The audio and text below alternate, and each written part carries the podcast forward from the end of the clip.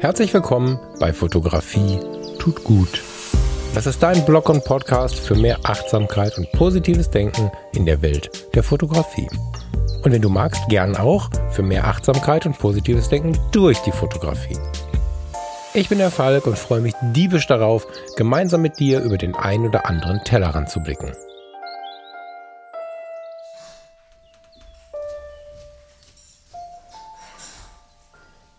Kannst du das im Hintergrund hören? Ich habe extra mal die Tür offen gelassen.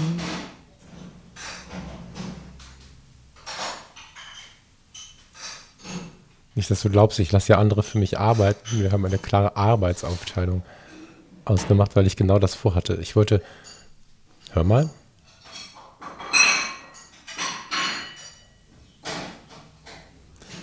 Seit Kindertagen ist das eine Geräuschkulisse, entweder von mir selbst ausgelöst oder passiv, die mich mit Festlichkeiten verbindet.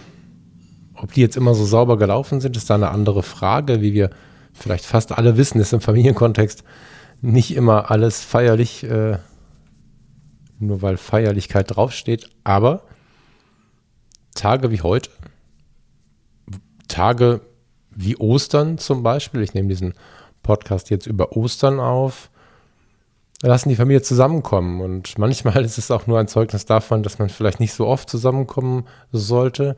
Manchmal merkt man aber auch, wie wenig Zeit man sich füreinander genommen hat. Und manchmal merkt man auch im Schmerz, also in dem ersten Beispiel, was ja eher negativ orientiert war, dass man vielleicht daran arbeiten sollte.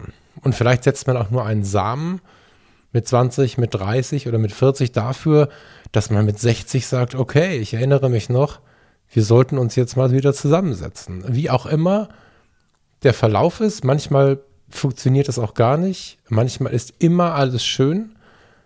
Ich empfinde diese Feierlichkeiten ein bisschen als Erinnerung daran, was wir eigentlich aneinander haben und wenn wir es nicht aneinander haben, was wir aneinander haben sollten. Ob nun mit den Personen, mit denen wir im Raum sitzen oder mit denen, die wir uns aussuchen, mit denen, mit denen wir halt unser Leben verbringen. Und das mag ich total an, an, an diesen Zeiten und an die Osterzeit im Besonderen habe ich gedacht, weil wir im Freundeskreis von Fotografie tut gut in unserer kleinen Community ein sehr, sehr schönes Posting hatten. Ich ähm, sage den Namen jetzt mal nicht dabei, weil das ja schon so eine Gruppe ist, in der die Leute posten, weil sie es vielleicht nicht frei ins Internet schreiben wollen.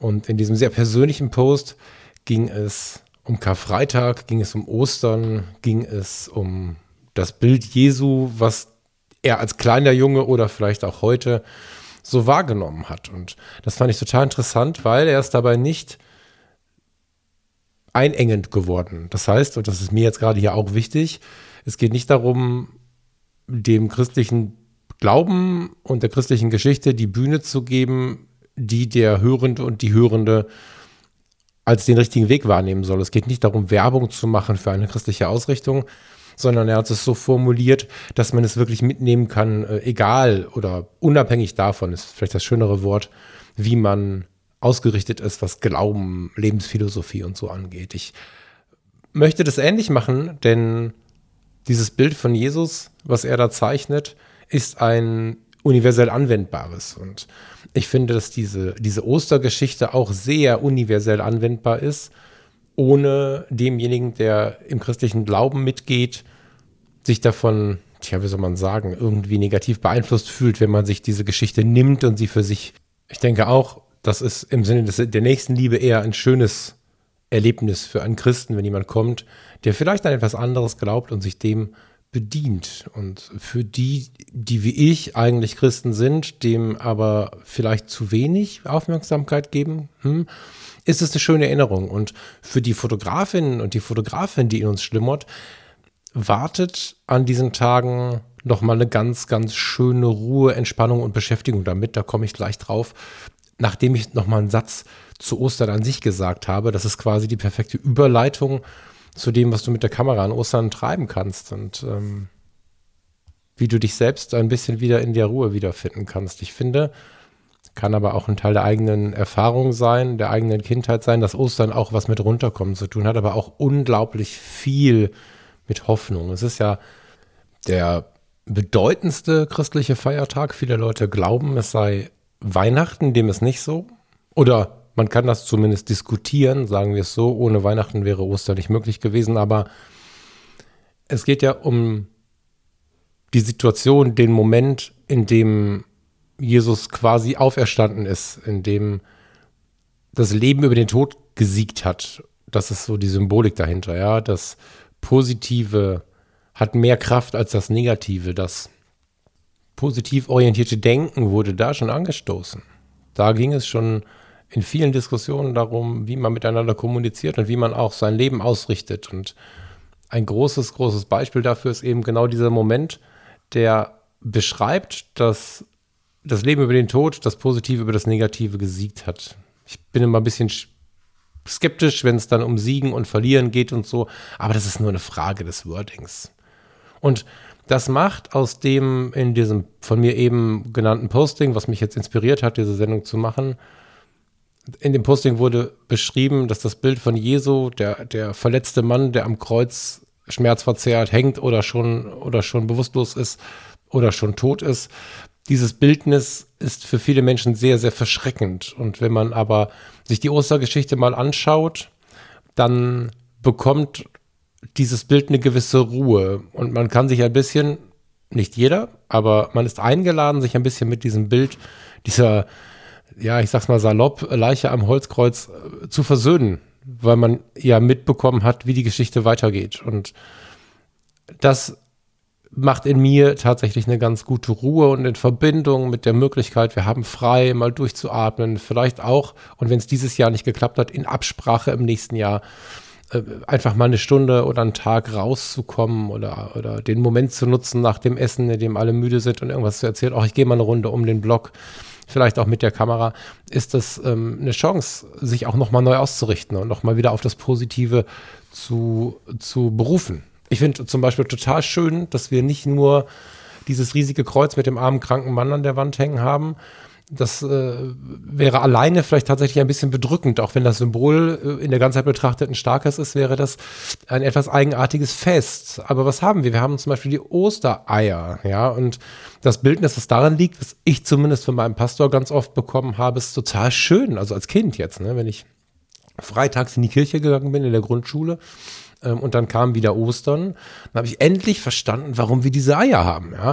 Äh, das Küken durchbricht seine Schale, wie sich Jesu einst aus seinem Grab erhob, habe ich jetzt gerade im Internet als, als Zitat gefunden. So ähnlich hat er es beschrieben. Ja, Jesus hatte da diese riesige Grabplatte, die er beiseite räumen musste. Das Grab war ja leer am Ende. Und dieses, dieses kleine, kleine Küken muss sich aus dieser harten Schale befreien. Das ist eigentlich ein total schönes Bild. Skurril finde ich weiterhin, dass wir die Eier dann kochen, aber das ist eine andere Frage. dass wir sie anmalen. Aber äh, das Ei, der Osterhase, der, der, es gab früher Osterbrote, die man gebacken hat, um über diese Tage genug Brot zu haben. Die waren ein bisschen größer. Man hat versucht, die ein wenig feierlicher, wenn denn die Finanzen das erlaubt haben, äh, sie ein wenig feierlicher zu gestalten. Und äh, irgendwann und irgendwo haben sich diese Brote verformt aufgrund ihrer Größe, dass man denken könnte, es wäre ein Hase. Und äh, so kam der Osterhase zustande. Und davon gibt es ganz viele kleine und große Traditionen, über die auch bis heute gegaukelt, äh, sich gefreut, diskutiert und gestritten wird, ob das nun wirklich die Entziehungsgeschichte ist. Am Ende ist es aber eine Zeit, in der sich Menschen Zeit nehmen. Zeit nehmen vielleicht für das hart religiöse, vielleicht für das weich religiöse, vielleicht für das Ei und den Hasen und seine Herkunft oder einfach nur den Vater, die Mutter oder die Kinder, auch wenn es manchmal weh tut. Und ich empfinde das so, dass wir in dieser Zeit für uns selbst mal wieder, das ist wieder so eine Zeit, wo wir Zeit für uns nutzen können, wo wir runterkommen können und wo wir frei nach Fotografie tut gut und nicht nur Ostern tut gut oder Freizeit tut gut, mal loslegen können, wenn wir uns mal bewusst mit diesem Fest be beschäftigt haben. Also ich bin ein deutlich glücklicherer Mensch, seitdem ich hinschaue, seitdem ich, wenn Ostern oder Weihnachten oder was auch immer gefeiert wird, mir kurz nochmal ein Buch in die Hand nehme oder eine Zusammenfassung suche und mir vor Augen führe, was machen wir hier eigentlich gerade. Eine Sinnhaftigkeit zu sehen, auch in den Dingen, die vielleicht uns begegnen. die wir uns jetzt vielleicht nicht frei ausgesucht haben, aber der Kalender sagt plötzlich, sie sind da. Sie nicht einfach so über Jahre laufen zu lassen, ohne genau Bescheid zu wissen, sondern hinzuschauen, was ist hier eigentlich gerade los, tut mir persönlich extrem gut. Das vielleicht als kleinen Tipp am Rande. Und ich unterstreiche das total gerne mit der Fotografie. An Ostern ein prädestinierter Tag, um rauszugehen. Ja, und das wirkt jetzt vielleicht ein bisschen eigenartig, aber ich habe ja schon in früheren Sendungen erzählt, dass mir der Friedhof gerne ein Kraftort ist, ein Ort der Ruhe ist. An dieser Stelle finden sich natürlich extrem viele Kreuze und christliche Symbole.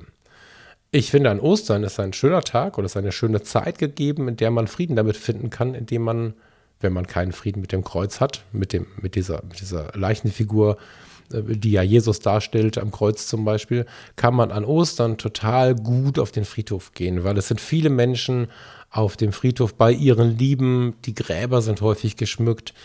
Viele Ostereier hängen an den kleinen Büschen und man hat auch viele Kreuze, die man in dieser Stimmung, tja, mit dieser Stimmung verbinden kann. Also ich empfinde das als eine gute Zeit, eine sehr gute Zeit, um nach dem Essen, wenn der Friedhof nicht um die Ecke ist, da haben wir es hier komfortabel, kurz ins Auto zu steigen. Der, meist, der nächste Friedhof ist meistens unter fünf Minuten Fahrtstrecke entfernt und mit der Kamera in der Hand mal runterzukommen. Vielleicht tatsächlich auch, wenn man das noch nicht getan hat, mal kurz, heutzutage googelt man, man braucht kein Buch mitzunehmen, sich auf eine Bank zu setzen und mal zu googeln, was ist denn jetzt mit Ostern? So. Oder was auch immer wir gerade für ein Fest haben. Und dann mit der Kamera zu unterstreichen, was man gerade fühlt, hört vielleicht auch und sieht, ist sehr, sehr wertvoll.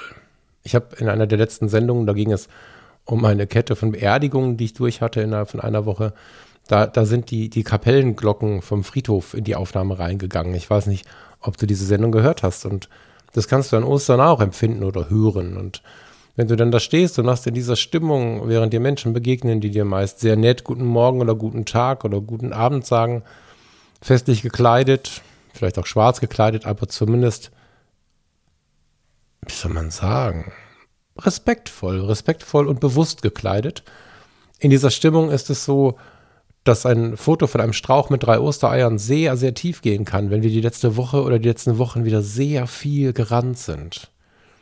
Das ähm, Wahrnehmen von diesen Symbolen, die wir immer so, so lapidar am Rande wahrnehmen, ist schon was Besonderes. Ein Osterhai, was, was vielleicht gar kein echtes Ei ist, ne, mit diesem, mit dieser Verrücktheit, dass wir das Ei als Symbol des Lebens küken und dann kochen, das ist halt irgendwie irre. Aber wenn wir dann da so ein Osterei hängen haben, was vielleicht nicht mal mehr ein echtes Ei ist, dann, dann fotografieren wir äh, das Symbol beginnenden Lebens. Das ist der Wahnsinn eigentlich. Und ganz oft ist es so, dass der Alltag der Tage uns genau diese Gedanken völlig verbietet. Und auch wenn ich hier viel erzähle von diesen Dingen, die letzten Wochen waren auch für mich auf dieser Ebene alles andere als witzig, weil ich einfach an zu vielen Enden zu viel online sein musste. Mit online meine ich gar nicht das Internet, sondern parat stehen musste dauerhaft das Kabel im Stecker haben musste, um zu schauen, wo kann ich irgendwo äh, etwas tun, was ist noch zu tun und so. Und ich merke, dass diese Tage jetzt tatsächlich auch mir sehr, sehr, sehr viel geben. Traditionell möchte ich fast sagen, sind ja die Feiertagssendungen hier eher kurz.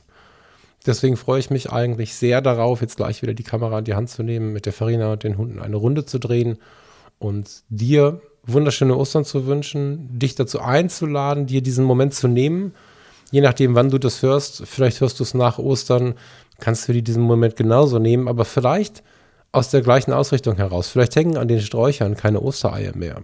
Das kann sein. Dennoch sind diese Ruheorte, diese, diese Orte, in denen es auch darum geht, wie Leben entsteht. Und spannenderweise findet man auch auf dem Friedhof extrem viele solcher Symboliken und sie passen auch dahin. Man muss ein bisschen darüber nachdenken, aber sie passen auch dahin. Möchte ich einladen, dich ja, wieder so ein bisschen mehr in den Fokus zu nehmen, mit der Kamera rauszugehen, bewusster zu leben und freue mich total auf die nächste Woche, in der werde ich nämlich Fotografie tut gut wieder in den ganz alten normalen Rhythmus bringen. Fotografie tut gut bleibt, was es ist. In den letzten Wochen war ja der Fotografie tut gut Freundeskreis oftmals an erster Stelle. Es gab mal keine Sendung, es gab mal nur sehr kurze Sendungen. Jetzt haben wir schon wieder einen Feiertag. Wir sind wieder so bei einer Viertelstunde plus. Und ja, der nächsten Woche freue ich mich sehr darauf, den klassischen Podcast wieder einläuten zu können. Ob das jetzt on the run irgendwo beim Spazierengehen sein wird oder ob ich dann hier im Wohnzimmer oder drüben im kleinen Ministudio sitze, das werden wir sehen. Aber ich freue mich sehr darauf, nächste Woche wieder mit dir da zu sitzen, vielleicht mit einer Tasse Kaffee und am Samstagmorgen ganz, ganz klassisch wieder in diesen Rhythmus zu gehen, weil, das ist mir sehr, sehr wichtig an dieser Stelle, Fotografie tut gut soll ja der offene und freie Podcast bleiben und nicht jetzt irgendwie elitär in dieser Gruppe verschwinden. Diese Gruppe ist mit das Schönste, was ich erlebt habe bisher hier im Podcast, weil sich die Mails, die Namen, die Inhalte, die ich sonst immer nur zugeworfen bekommen habe, jetzt miteinander vermischen können, weil dort Gespräche entstehen, die unfassbar wertvoll sind, weil dort sehr, sehr wertschätzende Kommunikation und Kommentar, Art und Weise zu kommentieren, selbstverständlich ist, total cool und das ist schon sehr, sehr besonders. Das darf aber nicht dazu führen, dass hier der Podcast sich verändert. Es gibt ja einen zusätzlichen Podcast im Freundeskreis, aber das hier bleibt Woche für Woche. Fotografie tut gut, wie du und auch ich es kenne. Und das brauche ich auch genauso, weil Fotografie tut gut ist ja nie als großes Geschäftsmodell ausgerichtet gewesen. Und auch jetzt wird es so nicht funktionieren. Auch der Freundeskreis ist bei weitem nicht gut genug durchgerechnet, dass man damit reich werden kann.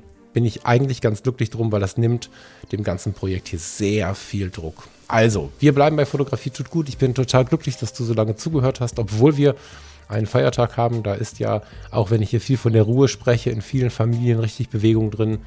Ich wünsche dir frohe Ostern, ich wünsche dir schöne Tage, dir und deiner Familie. Und ja, wenn du das später im Jahr hörst, vielleicht denkst du im nächsten Jahr ja mal an diese Sendung und hörst mal rein. Bis zur nächsten Woche und ja, so bald wie möglich. Ciao, ciao.